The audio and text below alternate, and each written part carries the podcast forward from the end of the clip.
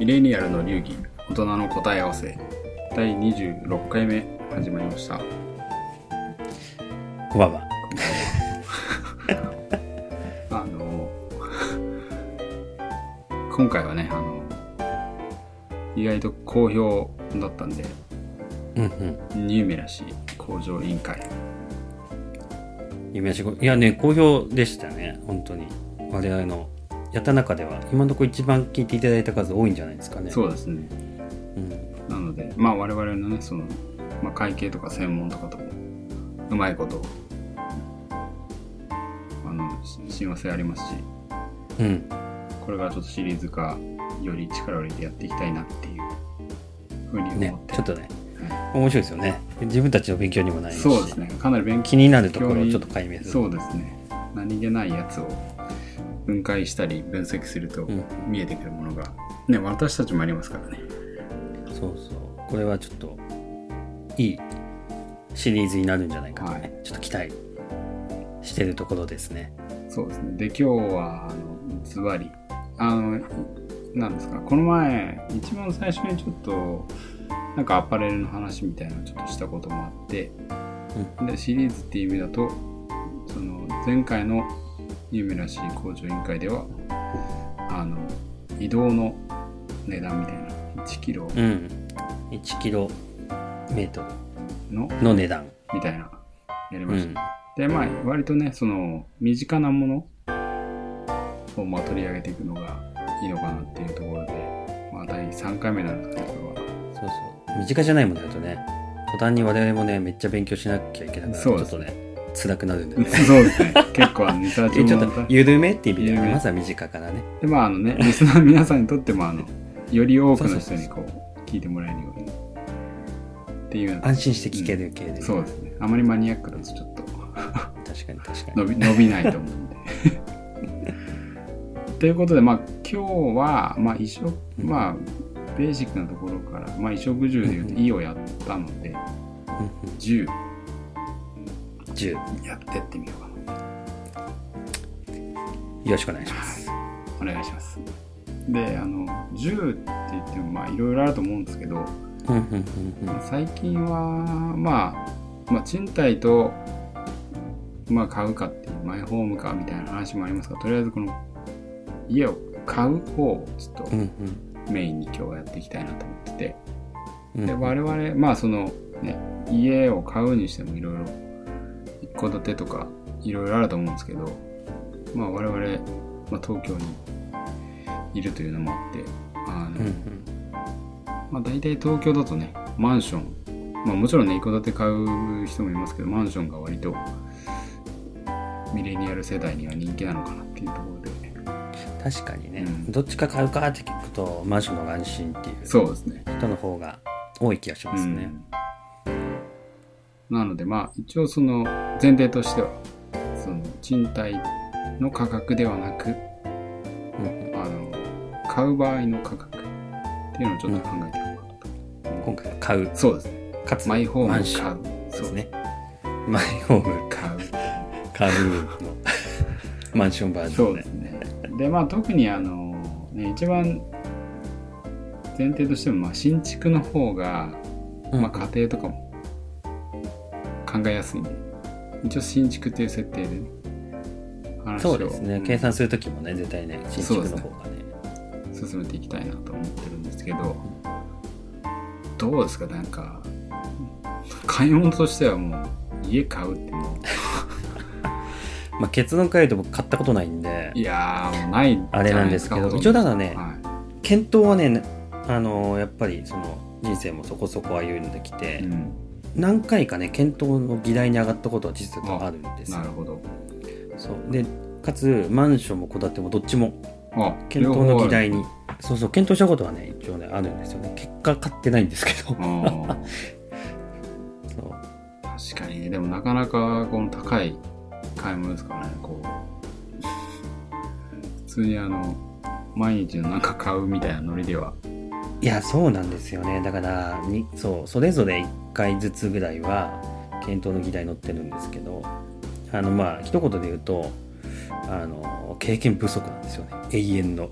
そうなんですよね。この点については。だからそう。よくわかると物買う時って結構まあ言えばあの通常のねスーパーで買うものとかって、そこそこ経験値があるからおよその適正価格値とかってなんとなく経験によって把握できてたりするじゃないですか、はいあとは自分の好きなものとかだとね、うん。まあ単純に調べてるから。はい。わかると思うんですけどこと不動産家うん。については、もうあんまりにも 接する機会が購入っていう検討の機会なさすぎてそうですよね。常常に弱者無知の立場でね、は 検討に向かう感があってね。いなのに価格がでかいっていうそう。いや恐怖。この恐怖。本当に。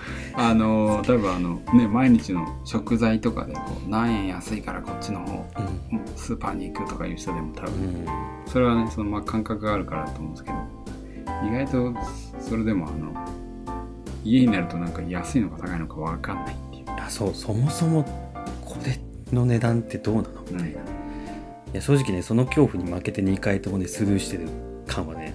いやまあ実際ねね。いや賃貸の方がとかね、はい。まあ一応永遠のね議題話題で,、そうですね。我々の世代のミレニアム世代はやっぱ賃貸か購入派かみたいなね、うそういうねあの議題もありますけど。やっぱそもそもただねやっぱ買うに絞った時についてもあまりにもあの経験とあと知識不足感っていうのはやっぱ否めないですね。確かに。まあまたなんか別の機会にねこの賃貸なのかうんマイホームなのかっていう話をしてもちょっと面白いかなって今ちょっとそれはそれでね。思ったんですけど、確かまあこにちょっとそれぞれのね価格をね予想ニューメラシーできるようにして。そうですね。その上で議論すると面白いかもしれないですね。でまあよりあの、ね、自分にとっての最良な判断を下せるようになっていくとねあの幸せな人生になるかなと思うんで。でまあとりあえず今日はその間違いうんそうですね。賃貸とかじゃなくてうん。マイホーム新築マイホームを買うとしたらどうやってこの値段がうん。適正なのか、まあ高いか安いかで言ったらもう高いんですよね。もそもそもね、うん。何を見てもうそ高くもそも感じます、高いから。どどれも高いから。うんその中でまあちょっとでもねこうニューメラシー力を高めていくという。それがその価格が何て言うんですかね。やっぱ自分の基準とかにもいろいろあると思いますけど、は高いのか安いのか適正なのかどうか。い、うん、のがおよそね想像つくだけでも全然違うそうなんですよね。状態になれると思うのはで、ぜひその辺をちょっはい。と勉強させていただければ。と、そうですね。であのロッキーさんがまあ検討されたってことであの実は私もちょっと今検討中みたいな感じでちょっと見たりしてるんですよ、いろいろ情報を集めてたっていうのもあってまあこれにトピックになあってるという。お子さんは今まさにホットですね。ほんとガチ検討中ということで。検討中ですね。でもやっぱあの金額でかすぎて震えてますけど。でもあのできるだけこのねちゃんとなんていうんですかね。情報をちゃんと得た上での判断をしていきたいということでちょっと調べたりはしてるんですけどね。であの結構計算を式とかを立ててみてあのそれからこう大体ちなみになんか今のマンションってうんうん。作りなんか完成してないのにもう売ってるじゃないですか。っていうのが多いんですよ。なんかまあもしかしたら検討してない人はまだそうなの？っていうのがあるかもしれないですけど。そうですよね。箱ないのにモデルルーム的なのがあってこういうの建てますっていう前提であの反則そうですね。かけてるイメージありますね、でなかなかその何ですか？その例えば何階建てので何何個あの売り出しますっていううん。チラシとかあるのに値段書いてなかったりするじゃないですか。確かに。うん、余計なんかああいうのやめてほしいなとか思うんですけど。でなんかそういう中でですねだから特に値段とかが開示されてなかったりするんですよね。あのモデルルーム見に行っても。うんうんでなんかいつになったら開示されるのかよなんかまだ先ですみたいなその状況でこう買うべきなのかどうなのか検討もなんかなかなかしづらいと思うんでなんかじゃあ自分でちょっと予想立てようかなみたいに来た出てですね有名やし。ニューメらし。いっていうところはちょっと始まりにあったりしてですうね、ん。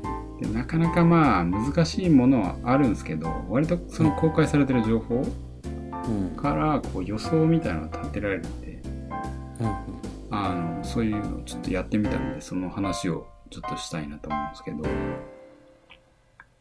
あのぜひぜまあ、いくつか指標ひはい。は多分あると思うんですよね。でまあざっくり全体を見るという意味ではあの、うんうん。まあ、エリアによって全然違いますけど自分が狙ってるエリアが何々駅の近くとかうんうん。徒歩何分とか似たような物件を見つけることができればうんうん。あの平米数の単価とかうんはまず一つのベンチマークかなっていう。ああすなわちあれですかねあのすでにう売りに出てて価格も分かってる他の近くのそうですね。マン。ション。はい。っていうこと、すね。ああなるほど。確かに、うん、それがだからそれによってそこのマンションがまあ、あの 1, 1個っていうか1平米だとかそうですね。1なんあの何坪あたりいくらみたいな、そうですね。うん。大体それを確かに確かに。基準にして、あの、ざっくりの計算はまずできるかっていう。うん。で、なんかでもそれだけだとやっぱり心もとないじゃないですか。確かにね、うん。じゃあ全部が同じかっていう作りも違うし、結局場所も近いとはいえ違うし。そうなんですよね。この不動産の難しいところは、この唯一無二性的な、こう、いやね、これが怖い、また。うん、確かに。比較まずは一つはだからポイントは類似。そうですね。類似物う件んとの比比較較ですね。でが、一つのポイントになる、でこれはなんかまあ最小単位というかまあ大体平米単価で見るとねこう同じ大きさの家とかよなかったりするんで。平米単位あたりの単価を出すっていうのはまず一つかなと思うんですよね。平米単位はどうやって出したんですか？基本は的にあのこのどっかのこの1個1個の販売価格割るその平均的なこの、えー平米数で割った。そうですね。みたいな、はい。結構あのまあいろいろ今ネットでね調べるとあの何ですか？なんとかホームズとかあの、うん。うん緑のお化けみたいな。うん。リクルートさんがやってる。はい。住宅情報のサイトとかあるじゃないですか。で、あれなんか分譲とか中古とか売り出し価格とか出てるんで、あれをざっと見て。賃貸賃貸とかじゃなくて当然分譲もあ、そうですね。情報あるんですよね。中古もあるし、新築も出てるんで。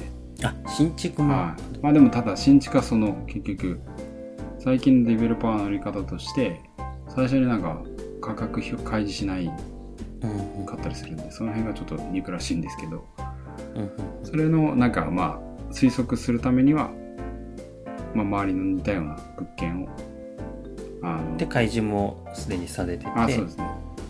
出てるやつを探してそうです。計算してみる。だから、まあ、例えば売りに出てるのが100平米とか大きいのしかなかったとしてもそれを平米数で割り返してで自分がまあ見てるのが50平米とか60平米であればだそれをとしたら。単価をかけてこれぐらいじゃないかな例えば1000万だとしたら1000万 まあそんなのないと思うんですけど、1000計算やしやすいので1000万で100平米だとしたら1平米あたり、えー10万円？うん。1000割る、えー100平米で1そうですね。平米あたり10万円と出してでかける自分の想定するのが50平米だとしたらかける50の50平米あたり、えー500万円みたいな。そうですね計算して。類似比較のまずは一一つの基準として持っておく。情報を持っておくってことですね。まあでもそれあるだけでも結構安心ですそうね。確かに。かなり荒々ですけど。で多分でもまあそれはねその辺まではね多分割と皆さんやってたりすると思うんですよね。ちょっと真剣に考えると、その辺ぐらいはうんうん。マーケット調査的にはやると思うんですけど。うんうん。さらになんかまあこれはちょっとだんだん趣味になってったんですけど私の場合。あのー新築の場合あの、まあ、会計やってたせいもあると思うんですがうん。やっぱ原価の構成要素みたいな。ところも考え始めてですね。うんうんうん。で大体ほんとざっくり分けるとあの3つ4つに分かれるっていうのがまあそれちょっとねネットでね、不動産のことは全然詳しくないんで不動産の詳しそうな人が言ってるサイトとかも見たりした結果、うんまあ、大体その原価的なところってあの3つ4つに分かれてうんうんるみたいで一番やっぱ絶対に外せない土地代ですよ。ああまあまあまさに、うん。まさにですよね。で意外とね多分マンションの中には必ず土地代が原価で入ってるのは、そうです。まあそれは当然ですよね。そうです。で意外となんかねあんま考えないですけどもやっぱディベロッパーも土地を仕入れてるのでうんそれが原価としてまずベースにあり。でその次に原価にあるのはまあ更地に更地にというかまあ新築でマンションを建ててるのでそのマンションを建てる建築費、うんうん。建築費、うん、土地代。そうですね。に建築費。まあでもそりゃそうですよね。が一つ。そうですね。それ以外もまだあるってことですよね。そうですね。でそれ以外だとまあ原価という意味だともちろんそのディベロッパーで働いてる人たちの給料を払わなきゃいけないのでうん。うん人件費ですよね。人件費。であとは、まあ、最近、まあ、リモートで働いてる方はあんま見ないかもしれないですけどやっぱ電車の中とかで広告とかも見るじゃないですか。はいはい。なのでやっぱ広告宣伝費もうん。もちろん。国税金反則とかコンソ乗ってきますからね。そのあたりが、いわゆる新築のマンションの、まあ、ざっくりした三大原価みたいなうんうん作る上で必ずかかるコスト。そうですね。ですね、うん。でさらに我々がそのあの企業はその新しいマンションを企画して売って利益を得なきゃいけないのでもちろん我々が買う時の、えー販売価格に利益を乗ってるという。そうですね。利益のせないで言ってたらもうボランティアです。ボランティアですからね。きちんと利益は絶対載せますよね、はいビジネスでやるからそうなんですよ。でこれこれざっくりなんですけど多分この4つに分けることでさっきのその平米あたりかけるあた平米あたり単価かける平米っていう計算よりも多分格段に精度が上がるんじゃないかなっていう。いやもうもはやあれですねじゃあマンションの言えばディベロッパーがマンションによって上げる売上高は自体をあの予想計算してしまおうっていうことですですね。もはやあのその買い手じゃないですね。だからあれですよね。あのマンションを販売する計画を立てるときに彼らがやる計算をやってみた。そうざっくりですね。あのもちろんあの建築士でも何でもないですし不動産業界の経験ないんであの細かいことは分かりませんが多分あのこれぐらいの計算をしておくとあの、うんうん。ね、変に高いやつを買わなくてもいいんじゃないかな確かに確かでしかもさらにこの言うとちょっと楽しい要素としては最近そのマンション価格開示されないじゃないですか。に、うんうん、逆に言うと先にこの計算をしていって行った時に答え合わせができるっていう ちょっとした大人の答え合わせですねまさに。まさに大人の答え合わせでこの。とんでもない高い値段ですからねっていうちょっとエンタメ性が入ってるっていうことでさらに人生がシャレオツになる楽っていう。しくなりますね確かに。そうなんですよ。なんでで結構ねあの面白いですね。これやってみると。えちょっと一個一個あのぜひそうですね。どう？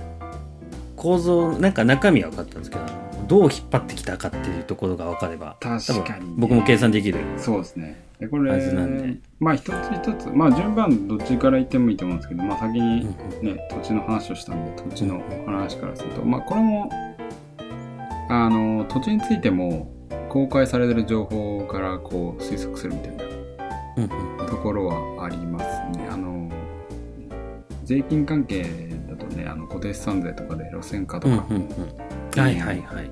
ものがある、路線価そうですよね。普通に公開されてますよね。そうです。あれはどこだ、うん。国税庁のホームページとかに載ってるのかな、とかな。うん。でも多分路線価と地域の検索すれば出てきますよね。大体検索で。ねその地域の路線価って、なのでそれはもうね公開されてる情報ですし。またあとは土地もね売買情報とかまあそのそれこそさっきのね不動産サイトとかに行くと、うんうん、ああなるほどね。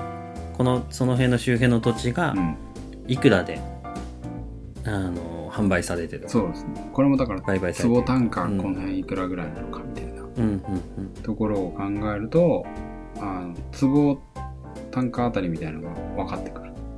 うんうん。でまあこれ仕入れてたりするのであのデベロッパーも別にも持ってる場合もありますよね。持ってる場合は、ちょっと安く調達できてるんで。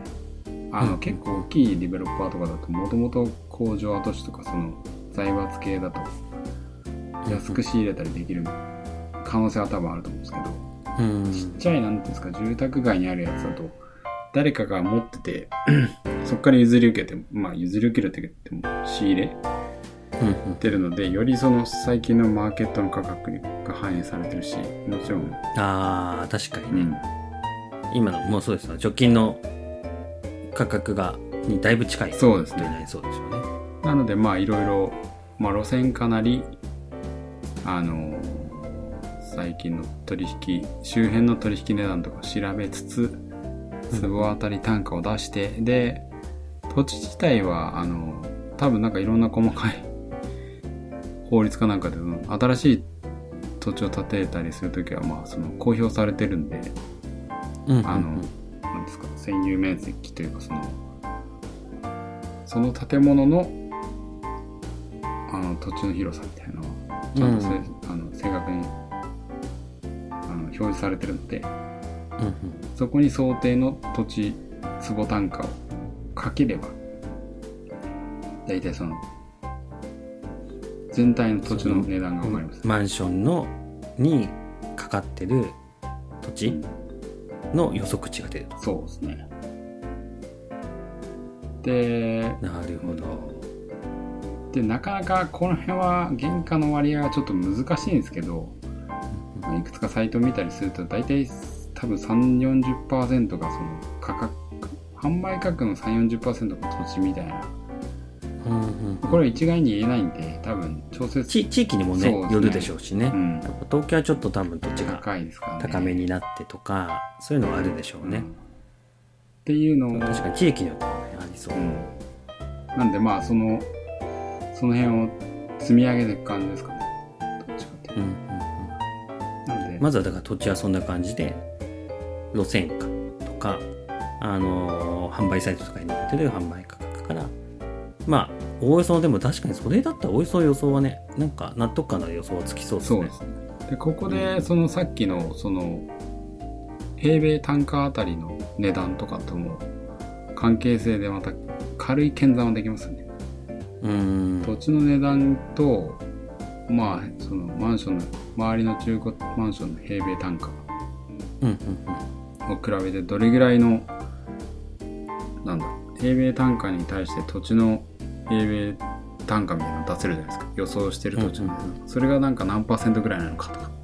確かに。これがだからあの10%とかだった。らなんか この価格おかしくねえとか、うん。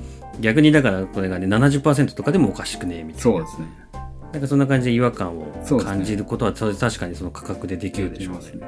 二つ40前後とかぐらいだったらあーなんかそんなにおかしい金額でうん販売してんじゃないだろうなって。あーちょっと安心感確かにそれ分かるだけでも。だから単純にその平米単価だけじゃなくて土地も調べることでより平米単価の信頼性が上がってる確かに。答え合わせした時におかしくないってことはだけでも全然違いますよそうですね。はい。そうなんですよ。で多分次に、まあ、さっきの話の原価の話の順番でいくと多分建築費のがあると思うん。でこれもまあサイトとか見るとねその地域によってもまあもちろん違うんですけどあのこれはこれもまあまあ高いと思うんですよね。うん。でなんだろう。一番左右されるのはおそらくその構造。はいはいはいあの一戸建てだとねその 2x4 とかの木造みたいなのも全然あり木造がねやっぱ。うん値段的にもにも含めてあとはそこまでの建物の大きさ的に強度が、ね、限界まで必要じゃないから、まあ、木造主流ですよね多分、はい。そうですね。だからそれをあの木造が主流主要主流ですけど、まあ、今回その一応マンションっていう くくりで話をさせてもらってるのでやっぱ大体マンションだとねあのコンクリート。うん。でしかもそのコンクリートもいろいろあるみたいですけど RC と SRC、聞いたことある。うん。耳には入ったことあります、でまあ鉄筋コンクリートっていうのが RC かな。うん。で SRC っていうのもあるみたいなんですけどちょっとさっき簡単に調べた限りでは普通のマンションそんじょそこらのマンションは SRC ではないっぽい。まあ、SRC がなんだかいまいち分かってないですけど、そうです、SRC がレアっていう認識です。レアな認識ですね。はい。まあそれもね、さっき言ったみたいに、その新しいあのマンション作るときには、あの、けんその、ディベロッパーとかが開示しなきゃいけないんで、どういううん。あの構造物ですっていう。うんまあそれはまあ多分そのサイトとか、まあ説明会に行けばそれは普通に教えてくれると思うんで。うんうんで、大体 RC だとそのいくらぐらいとか相場も決まってるっぽいみたいじゃないですか。あの、これもなかなか専門的な話なんで、我々はそんな、ここでは解説しないですけど、うん大体ね、サイトとかを調べたり、でもそれは多分そういうそれはそうですよね。あの世の中的にも見積もりとか作る上で基準っていうのは必ずありますからね、はい、そうですよね。坪あたりどれくらいでこれが立つっていうのは確かそうですね。にうん。で大体その建築費もまああの工事をする人のあの工事の方方々のその人件費と、まあ、コンクリートだったらコンクリートの材料費と、まあ、鉄骨も入れますから、鉄とかそのその辺の材料費も関係してくるみたいなので。うん。その辺も多分なんかまあサイトもありますしなんか私ちょっと興味を持ちすぎてあの近くの本屋でなんか建築関連のなんか 建築コスト計算法みたいな。もう大いにもう趣味の領域入ってるじゃないですか雑誌をあのちょっと立ち読みとか立ち読みつうか買いましたけど。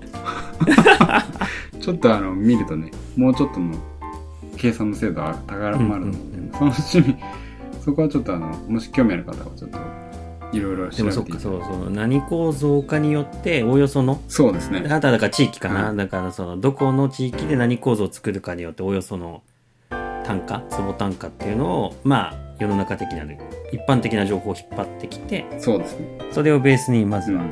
あのそ建物も坪坪数そうですね。平米数が出るから、掛け算でそれでも出してる。そうですね。で大体坪なり平米数のその建築単価が分かればそれをうん延べ面積数というかうんこれもまたあのね、あのディベロッパーを開示してるんで、それにかけてみる。うんうんと。で、それをもう一回検算するとしたら、まあその、い1個でどれぐらい、まあなんかあまりにも高すぎるとか安すぎるだと、おかしいですけど、まあその平米数の単価が、まあピンとこないじゃないですか、平米数で見ても都合。自分が買おうとしてるそのもののその大きさの平米平米数にかけてみるとなんかこうより具体的な1000万とか2000万とか。生々しいの話でそう出るですね。じゃないですか。うん。やっぱなんかその掛け算でちょっと大きさを調整してみるとよりリアリティが。確かに、うん。でもさっきのそうですよね。土地も坪単価で平米単価。で建築費も坪単価平米単価で基準となるような数字が持ってこれるのであればそれを想定する自分の想定するあの買おうとしているところの広さに掛け算すればこうそれぞれがどれくらいの原価かなっていうのは見えるってことですよね。うん。それでなんか高いと感じるか安いと感じるかとか。確かに。でなんか建築費って多分その東京でも例えば埼玉千葉神奈川とか近隣でもそんなに多分変わらないと私は思っていて、うんうんうん。そうするとなんかその周りのなんですかね近隣の県で売られている同じような構造の物件と比較してみるとそのより土地の値段とかその辺がなんかこあうーそっちの土地の値段も調べれば確かに浮かび上がってくるのかなっていううんうんうんふうにちょっと思ったんですよね。なるほどね。えでもだから今のだと土地と建築費じゃないですか、であとは販売広告宣伝費人件費関連？でそうですね。すよねであと利益はですか、でそのそっちが乗っかってくると面白いことになるってことでい。すよねそうですね。で、これもちょっと計算して、うんちょっと これはなんかまあ販売費、人件費とか、まあ利益率って、まあ、難しいですよね。結局彼らがどれだけ乗せたいか。決めですもんね、そうですよね。の問題なんで難しいんですけどで特にその全部のデベロッパーが上場してるとも限らないんでうんうん。あのなかなか難しいとは思うんですがまあ大体あの販売人件費とかもねあの予想とかはできると思うんでそれはなんかいろいろちょっと面白いのかなと思う思うんですけどこれはもう完全に私の場合は若干趣味の領域なのでここを検算するのは難しいなとちょっと思ったんですけどうんうん。あのーマンションの説明会に行った時にこれどれだけの人数でプロジェクト回してるんですかみたいな話をちょっと聞いて。めっちゃヒアリング入ってる そうなんですよ。オオーディトしてるじゃないですか。オーディトですね。なぜなら人件費かかるじゃないですか。だからまあ結うん局プロジェクトにアサインされてる人たちのねうんうん人を賄えないといけないんでまあ多分ん中小デベロッパーなのか大手デベロッパーなのかで多分ねあの関わってる人数とかも微妙に違うと思うんですけどその辺を結構適当に家庭を置いて。で月で、多分ま大体仕入れをしてからあのいつぐらい買ったんですかとかそういうヒアリングをしてですね。でなんかあのいつまで売れる売り切らなきゃいけないかとか考えると大体10人でやってます。一つプロジェクト、土地を仕入れて企画を立ててうん売り切る。まあ完成もありますけど、まあ、売り切るまでを考えたらまあ1年半ぐらいありますうんうん。2年ありますと。そういうふうにすると多分なんか大体この人件費出るじゃないですか。月当たりいくらで賄ってるかとか。掛け持ちしてるんですかとかそういうなんかマニアックの。に 割合ね、1000人ですとか言ってましたけど。なのでその辺もねあの やっていくとちょっと面白いかなっていううん。うんこれちょっとあの精度の確かめのね結構難しいんですけどね。うん。あのその辺からまあある程度この人件費がおかしくないかっていうチェックもできると思うんですよねへえ確かに。であとはなんか 広告オーディットまで行くとまあまあ激しいですけどそうですね。でも結構ヒアリングでねあの意外とそこノーガードでいろいろ教えてくれるしまああ確かに確ああかに。の答え合わせって意味で合ってなくてもねちょっと社会勉強にはなるんで面白いなと思ってうんうん。聞いてやりましたけど。確かに。であとはまあ広告宣伝とか大手のデベロッパーだとバンバンあのなんですかね地下鉄とか電車のなんですかねはいテレビとかはいはいね、はいテレビ画面っていうかね中に流れるんで。なんかすごそうなやつとかね出てますよね。そうですよね。でテレビでやっちゃってるやつあんまないか。不動産はテレビでそこまでないかもしれないですけどあのうんうん。あのなんだ。駅に貼ってあったりしますよね近く。に貼ってありますね。駅貼ってある。電車の中の動画も流れる。電車の中の広告もありますね、であいにく私さすがにちょっと広告がその駅の場合はいくらとかそこまで調べなかったんですけど まあその辺もねもし興味ある方は多分調べていくとよりこの答え合わせ精度が上がるのかなっていう。やばいですね。趣味の世界にそこまで行くと入ってきますね。そうですね。ちなみに人その土地の占める割合ってさっきはあのよ40%前後ぐらいいはい。が結構一般的、まあ、あとは地域によってちょっとばらつきがあるから、うん。3 40ぐらいあのどの地域によってかでちょっと検討してもいいってもいいんじゃない？かであとは建築費があってで建築費はまああのおよそ単価からも出せそうなんでまあ、結果として割合が決まるかもしれないです、逆算で割合が決まる。販売費とか人件費ってどれくらいの割合乗っけるとかってそういうのはあるんですか？うーんと私が本当にざっくり計算した中ではそんなに載ってないんじゃないかっていう。10%とかうんうん十数パーなんじゃないかなっていう勝手な見立てをして計あ算して今回達成したんですね、はい。でもだからそれも分かんないですよね。どれくらい広告に力入れてるかとかのなんとなくでここは高くかけてそうだ。そうでもなさそうだはちょっと予想のねばあれであのー上上限？上限下限っていうかあのあの幅で考えてみてもいいのかなってところですかね。いくつかシミュレーションしても面白いかもしれないですね。確かで大体なんかあのこれはそれこそあの上場会社のあのうん三井不動産とか住友不動産とか三菱地所の有価証券報告書とか、うんあの決算資料説明資料を見ていくと大体あの年度にもよりますけど住宅用とかでも1617%から20%ぐらいのあの、ああ、あの人件費コスえっ、と、人件費ではないですね。それ、すいません。えっと、粗利分、部分です。あら、あ、粗利のとこですね。だからそこに利益の部分利益最と販管費が入ってるはずなんじゃないかなっていう。なるほど。だから2割ぐらいで販管費と利益が入ってるのかなっていうなるほど。で、一般的にもね、うんそういう記事が結構多いんで、2割ぐらいが。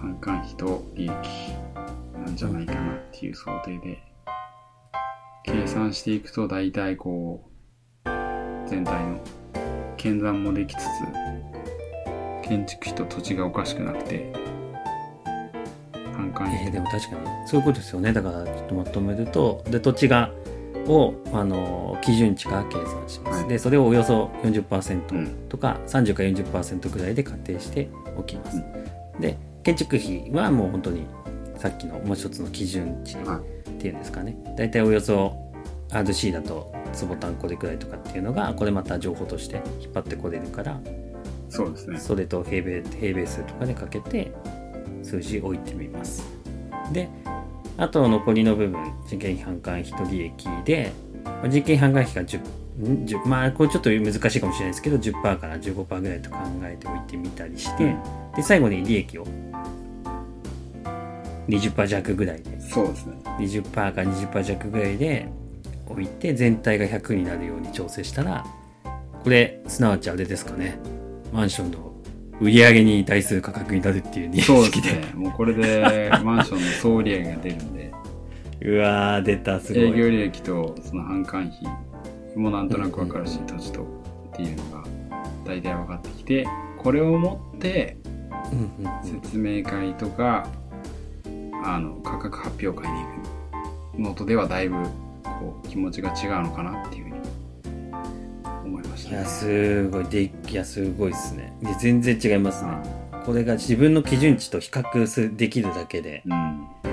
なんかだいぶそれよりも高かった。らちょっとこれ高すぎないかっていう。で、どこが間違ったのかなとも思いますしうん、ただ行くと、はーってなりますけど、うん、うん。うん。ある程度この辺でいくらですよねっていう話もできますし、これあれいろいくつか多分最近多分いろいろ検討されてるってことは 何パターンかとか見たと思うんですけど、はい。答え合わせで確認できたところとかってあるんですか、そうですね、一応確認できたところがいくつかあって、うんうんうん。あのどうでしょ 正直ねあのタワマンは難しいかもしれないです。ね結局答え合わせするのってその買う時ってう、自分なんか何何個も買えるわけじゃないじゃないですか部屋を。無理ですだから1個の値段を計算していかなきゃいけないのでああそういうことか。ここがいいなっていうのを貝とかはいね。あれとかによって価格が違う。はででかいほど確かにちょっと価格差が結構一個一個であい、るから。そうです。しあと計算まあエクセル使えばそう別に計算自体は大変じゃないですけどそのうんうん。やっぱりそのタワマンとかだと変数がいっぱい出てくるんですよね。この何階、うんうん。下の方と真ん中ぐらいと上の方で多分その価格設定の、高中低で確かに、であと東西南とかも多分違う、あそっかタワマンだと完全にそれ差出ます。よはい、細かく分けていかなきゃいけないのでちょっと作業が大変だと思います。でちょっ自と分の欲しいところの価格を出すのがむずいっていう。それじゃなくてまあ低層とか、まあ、10階とか、うんうんうん。56階ぐらいのところだと、うん。ある程度その結局その平均単価は出ますけどそれを自分の欲しいところのこうその1個のピンポイントの部屋の値段みたいな予想していかないと多分判断できない。やっぱり南向きだと北向きより南向きの方が同じ大きさでも高いとかっていうのを考慮していく必要がありますし1個上の階だと確かに確かに。数パーセント高い。でもあれですよねさっきのでマンション全体の総額が出せてで例えば小当たりのまあ一応だからあのマンションって言ってもおおよそあれですよね多分。あの大きい部屋とちっちゃい部屋あるけれどもそんなに大きくバラバラってわけではないですよね。そうですね。まあそしたら平平均さえ出していけばそことの比較。そうですね。例えばで一つは考えてもいいかもしれないですね。ちょっと簡易にやるんだとしたら。そうです。ねだから2回とか回数で一応ちょっと分けましたね私の場合は。ああちゃんと小ごとにやったんですよ、ね、東。アポの先生あはそうですね。南とか西とかは北とかは あちょっと高めに行くように割合振っまではあれでしたけてどあの上の方をはいはいはい1.1とかちょっと。あちょっと値段。下の方が1で一番下は0.95とかみたいな感じで。で割合振傾斜つけましたけど、はいあ階ごとに割り振ってあそうですね。であとは部屋ごとに平米数で、は なるほどね、は確かに。い、でも結果ですねあのほぼドンもうドンピシャみたいなところに23個ありましたね。それで。おーそれは普通に楽しいっす楽ねしいっすね。おおみたいな。ここは予想通りですね。みたいなことを言ったら結構ビビってましたけど。ここ高くないっすかみたいなもやっぱりやっぱりツッコミを。やっぱ世の中のなんだろうセオリーっていうのがあってでそれをだちゃんと裏側を知ってることによって予測が立てられる。うん。それはね今ちょっとすごいグッとまた来ましたそうですね。セオリーをするって大事です大事。今さっきのねアポロさんの話もそういうことですよね。建築業界とかマンションの業界のあの裏側の土地の割合とか出し方とか建築費とか。うん。であとはその利益どれくらい乗せるとかのまあなんていうんですかおおよそのセオリーはいあの学びにし知りさえせえば非常にニューメらしいな。そうですね。結局まああの別に新築なんであのねぎ、ね、なんだ値切り交渉とかできないんですけどそのうん。なかなかできないんですけど、やっぱ仮説というか自分のなりの答えを持っていくのとうん。言われ値でどうしようっていうのとでは多分その判断を誤る可能性が多分少しは減らせると思うんです全いや全然違いますよね、うん。だってねもうだから結局だから買ってないんで判断 できなかった方なんですけどあのそうなんでできなかったってやっぱ分かんないんですよね。ででもそれに対して答えを自分なりに持っててそことの比較で多少考えられるのであればもしかすると僕も反抗してたかもしれないですね。そうですね。結局人生の意思決定の連続みたいなところがいやいやいやいやまさに。うん。なかなか。でも、あの、それのおかげでね、また、あの、面白い話ができたんで、あの、ここ高すぎますよねって話をしたら、うん。うん営業側はその意見だったんですが、企画とか、あの、原価作る手側は、いや、そうではないっていう、あの、まあ、どこまで本当かはわかりませんよ。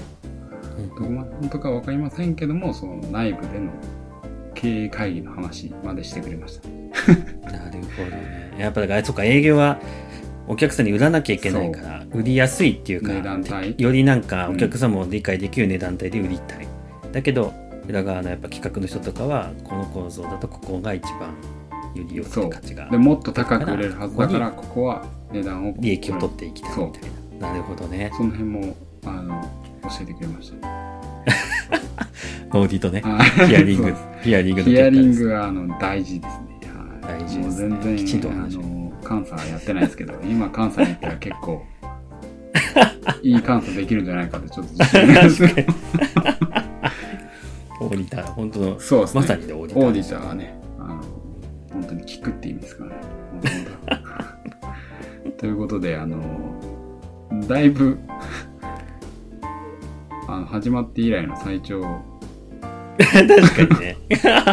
いや、でもなんかこれは、なんかありなんじゃないですかね。僕はね、非常にためになりましたね。あとはもうちょっと、あの頃の、今ちょっと後悔の念が出るぐらい、そうですか。もう少し、あの頃にニューメラシーがあれば、確かにね。もっと違った今の生活があったんじゃないか。ちょすなわちやっぱね、こういうのはやっぱ、なんていうんですかね、いろいろとまあ分かっておくこと、知っておくこと、ニューメラシーを持っておくことによって、やっぱ人生がね、車両になるっていう、いい大人の答え合わせでそうですねこの話でできたんじゃないかっていう、結構僕はね、だいぶ長かったですけど、長くても良かったんじゃないかなっていうふうあの、本当に最後までに思いますね、これ。聞いていただいた方、あの、ありがとうございますということで。まあでも少しでもね、本当に人生がうん。ちょっとこれで車両通になればと思いますので、あの、私はあの、普通に結構楽しめましたんで。